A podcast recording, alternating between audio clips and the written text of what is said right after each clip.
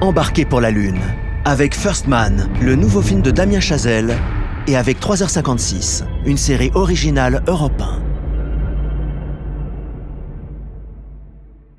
L'homme qui a marché sur la Lune, cette date-là est une date fondatrice de cet esprit. Vouloir explorer le futur, vouloir se l'approprier.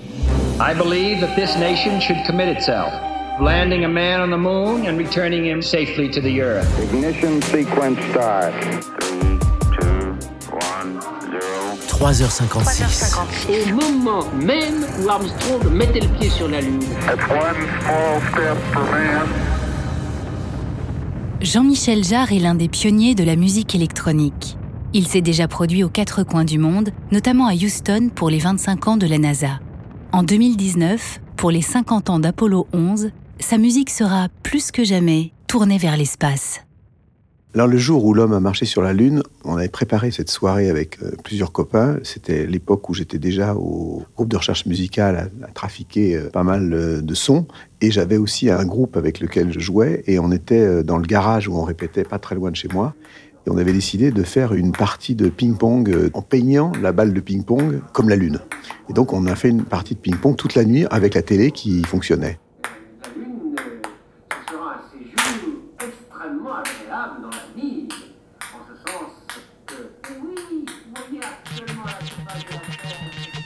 Ensuite, je suis euh, remonté chez moi. J'avais de la musique à faire. Et euh, je me suis mis avec un, je me souviens très très bien, avec un orgue Farfisa, que j'ai d'ailleurs toujours, que j'ai fait rentrer dans un magnétophone pour créer une sorte de délai infini. Et en fait, j'ai improvisé en regardant les images de la Lune. Et euh, ce qui m'ennuie énormément, c'est qu'en fait, au cours des déménagements, je l'ai perdu, cette bande. J'ai un petit espoir pour la retrouver. J'espère pouvoir la retrouver peut-être avant 2019. Ce serait bien. We choose to go to the moon in this decade and do the other things, not because they are easy, but because they are hard. L'idée de Kennedy, euh, on va aller sur la Lune, pas parce que c'est facile, mais parce que c'est difficile. Il y avait toute cette idée qui, moi, m'a beaucoup marqué, même dans la manière de conduire ma vie et mon existence, le fait de vouloir repousser les frontières euh, dans mon travail, dans ma vie. Enfin, je pense que été euh, quelque chose d'extrêmement fondateur. Ce rapport à la Lune, je dirais, m'a suivi, mon ce rapport à l'espace, puisque plus tard, j'ai fait ce concert à, à Houston à l'occasion du 25e anniversaire de la NASA. Ça a été une aventure extraordinaire parce que ce concert est encore le concert qui est dans le des records, je crois, aux États-Unis pour le plus grand nombre de spectateurs réunis sur le sol américain. Et avec l'idée qu'un astronaute euh, pourrait jouer dans l'espace en direct, en live avec moi sur scène à Houston. Cet astronaute, c'était Ron McNair. Et malheureusement, il y a eu la tragédie de Challenger. Mesdames, Messieurs, bonsoir. La plus grande catastrophe de l'astronautique américaine s'est produite cet après-midi. La navette Challenger a littéralement explosé.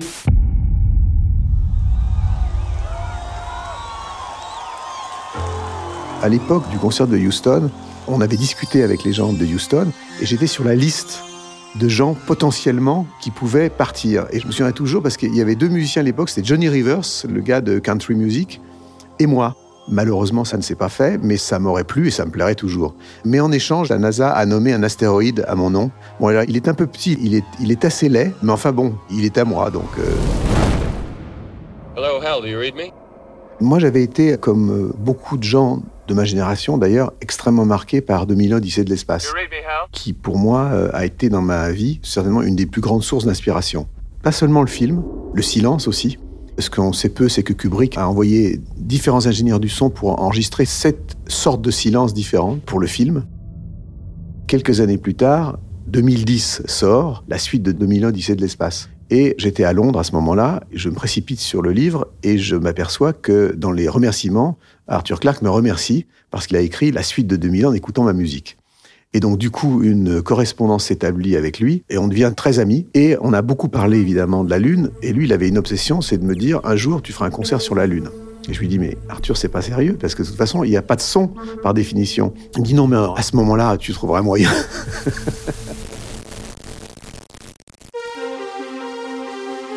Bien entendu, l'espace est toujours une grande source d'inspiration. Je pense que nous, les musiciens, notre boulot, c'est quand même l'exploration de l'espace. C'est-à-dire que la 3D, c'est quand même nous qui travaillons dessus depuis des siècles, bien avant que les gens des technologies visuelles, du cinéma ou autres s'y penchent. Puisque, par exemple, quand je vous parle, le son qui part de ma bouche et qui arrive à vos oreilles doit absolument traverser l'espace. Donc la musique est une affaire de temps et d'espace.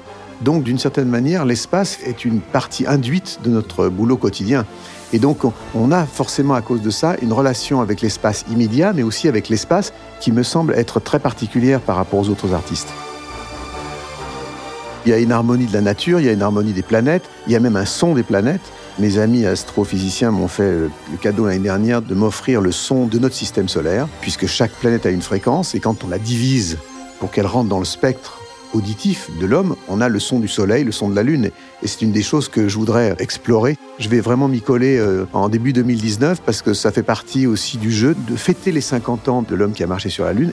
Je voudrais euh, justement utiliser le son des vibrations solaires qui est extraordinaire, vraiment extraordinaire. Et ce qui est très amusant, quand on écoute la fréquence du soleil et la fréquence de la lune, il y a une fréquence définitivement masculine et une fréquence féminine. L'histoire raconte que sur la Lune, en ce 21 juillet 1969, les astronautes ont entendu un sifflement, une musique bizarre. Était-ce la fréquence féminine de la Lune dont parlait Jean-Michel Jarre ou une toute autre musique? Jean-Michel Jarre nous parle de la musique de la Lune, mais on peut aussi parler de la musique sur la Lune. Jean-Philippe Ballas, journaliste à Europe 1, et co-auteur avec Alain Sirou du livre Génération Apollo. Parce qu'il y en a eu euh, en juillet 69 lors de ce premier pas, il y en a eu dans les casques des astronautes. Et cette chanson qui est un peu l'hymne de la NASA finalement, cette chanson c'est Fly Me to the Moon. Fly me to the moon. C'est la version euh, qui a été enregistrée par euh, Frank Sinatra en, 1964. Et je dis que c'est un peu l'hymne de la NASA parce qu'elle l'a souvent joué, elle l'a notamment diffusé lors du premier vol autour de la Lune. Et surtout, elle a donc euh, diffusé, je crois que c'est Buzz Aldrin qui avait la cassette, elle a diffusé sur la Lune pour Neil Armstrong et tout l'équipage. Pour l'anecdote, je me souviens en avoir parlé à Quincy Jones, le grand producteur américain, qui est celui qui produit ce titre de Fly Me to the Moon par Frank Sinatra. Et il vous raconte que le jour du premier pas sur la Lune, il était précisément au téléphone avec Frank Sinatra. Ils étaient fous d'excitation tous les deux parce qu'ils avaient appris que leur chanson, elle était jouée tout là-haut. Je pense pas qu'il y ait beaucoup de compositeurs dans le monde, beaucoup d'artistes qui peuvent prétendre avoir été euh, diffusés sur la Lune. C'est leur cas.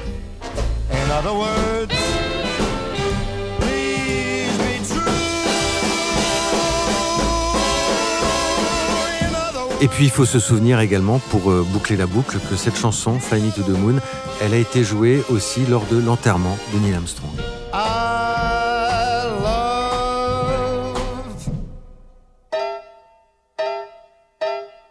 Alors on entendait Jean-Michel Jarre dire qu'il avait euh, improvisé sur son orgue euh, la nuit du, premier pas sur la Lune. Il n'a pas été le seul. Il y a un autre groupe qu'il a fait en direct euh, sur le plateau de la BBC et ce groupe c'est Pink Floyd. Alors je vous parle pas de Dark Side of the Moon, la face cachée de la Lune qui est sortie bien plus tard en, 73. Non, je vous parle donc de cette année 69. Il faut savoir que la BBC, comme plein de chaînes de télévision à travers le monde, eh ben, était en édition spéciale. Alors sur le plateau il y avait des scientifiques bien sûr, il y avait des images dès qu'on pouvait en avoir. Et puis BBC avait eu l'idée de faire improviser quelques artistes comme ça sur son plateau. Pink Floyd y est allé. Le morceau s'appelle Moonhead. Euh, je vais pas vous mentir, c'est assez psychédélique, assez abscon. D'ailleurs, je crois que c'est jamais sorti en disque. Vous pouvez le trouver euh, sur, Internet. Et puisqu'on parle de la BBC, il y a une autre chanson, alors qui a beaucoup plus marqué cette euh, nuit-là. C'est la chanson de David Bowie, Space Oddity, qui est sortie quelques semaines auparavant. Space Oddity, qui est une référence d'ailleurs au film de Kubrick, 2001, l'Odyssée de l'espace, qui est sorti un an avant en 68. Évidemment, c'est l'idéal pour euh, habiller toute cette nuit-là, sauf que quand vous regardez le texte, alors c'est une chanson qui part bien, c'est le Major Tom, il part dans l'espace, il discute avec la tour de contrôle, et puis on comprend au fur et à mesure de la chanson que ça va mal se terminer, que Major Tom, il va rester dans l'espace. Évidemment, c'est pas ce qu'on souhaitait du tout à l'époque à l'équipage d'Apollo 11.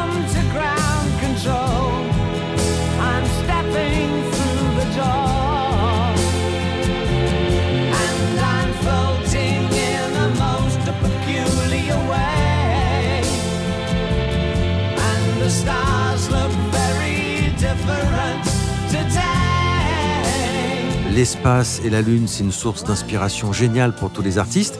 C'est aussi une source de contestation. Euh, je pense notamment à cette chanson qui a été écrite par un, artiste, un chanteur, un poète qui s'appelle Gil Scott Heron. Euh, c'est un noir, un américain. Il a grandi dans le Tennessee, qui est un État blanc à l'époque de la ségrégation. Euh, il a écrit une chanson qui dit tout simplement que pendant que l'homme blanc est sur la Lune, bah, l'homme noir, lui, il est toujours sur Terre. Il n'arrive pas à payer son loyer, il n'arrive pas à payer le, médecin. C'est aussi une réalité. Et quand vous regardez l'aventure d'Apollo, bah, c'est beaucoup de blancs. Et il y a très très très peu de noirs. En tout cas, on ne les voit pas sur, la photo. Whitey on the moon.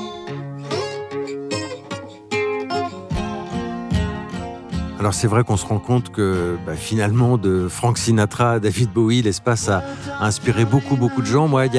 Il y a quand même une chanson qui me touche particulièrement, c'est Across the Universe par les Beatles. Alors, je parle de cette chanson parce qu'elle a été utilisée aussi par la NASA en 2008 pour euh, ses 50 ans, pour marquer son, anniversaire.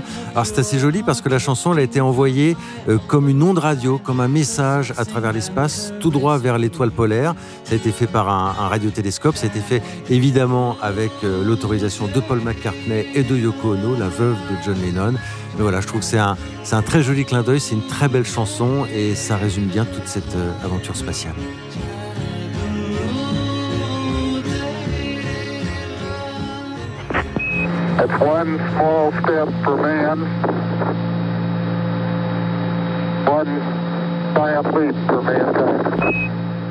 Un petit pas pour l'homme, un grand pas pour l'humanité. Et vous, Jean-Michel Jarre Qu'auriez-vous dit en marchant sur la Lune à la place de Neil Armstrong? Si j'avais été à la place de Neil Armstrong en posant le pied sur la Lune, je n'aurais pas réussi à battre la phrase extraordinaire qu'il a dite de manière inconsciente, qui restera dans l'histoire, bien entendu. Je ne pense pas qu'il l'a préparé. Est-ce que c'est vrai ou pas J'en sais rien, parce que c'est trop beau pour être vrai, mais c'est possible. 3h56 est une série originale produite par Europe 1 en partenariat avec Universal. Aux commandes, pour vous faire revivre les premiers pas de l'homme sur la Lune, Claire Azan à la direction éditoriale, Alain Sirou, Jean-Philippe Ballas, Lord d'Autriche et Fanny Rascle pour la série d'entretien, Marco Grunfeld à la production et Olivier VR au mixage. Découvrez l'ensemble de la série sur le site ou l'application Europe 1, sur Apple Podcast ou sur vos plateformes habituelles d'écoute. Et pour ne rater aucun épisode, abonnez-vous.